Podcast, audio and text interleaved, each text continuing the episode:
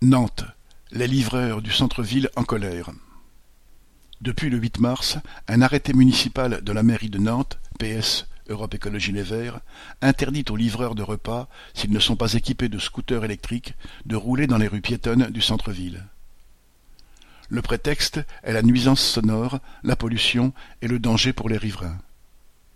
Depuis la mise en place de l'arrêté, les livreurs n'ont de cesse de protester, en manifestant en centre-ville, contre le fait que la mairie les empêche de travailler. Ils perdent du temps en livrant à pied ou en vélo, et donc aussi, comme ils sont payés à la course, de l'argent. Vendredi 12 mars, une cinquantaine d'entre eux ont rejoint l'agora des précaires de la culture à treize heures.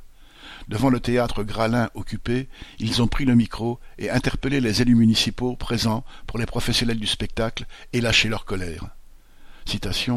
Comme travailleur indépendant, on n'a droit à rien, ni chômage, ni assurance à un prix correct. Certains parmi nous ne gagnent pas quarante euros par jour alors qu'ils travaillent douze à quatorze heures. Où voulez-vous qu'on trouve les moyens d'acheter un scooter électrique? Et la police nous verbalise à cent trente-cinq euros l'amende. Retirez cet arrêté municipal, laissez-nous travailler. Fin de citation.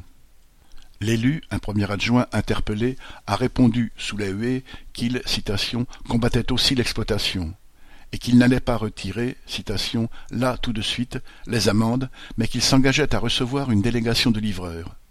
Ceux-ci maintiennent leurs revendications, retrait de l'arrêté, annulation des amendes, et que la ville leur loue un parc de scooters électriques. Qui sème la misère récolte la colère. Correspondant Hello.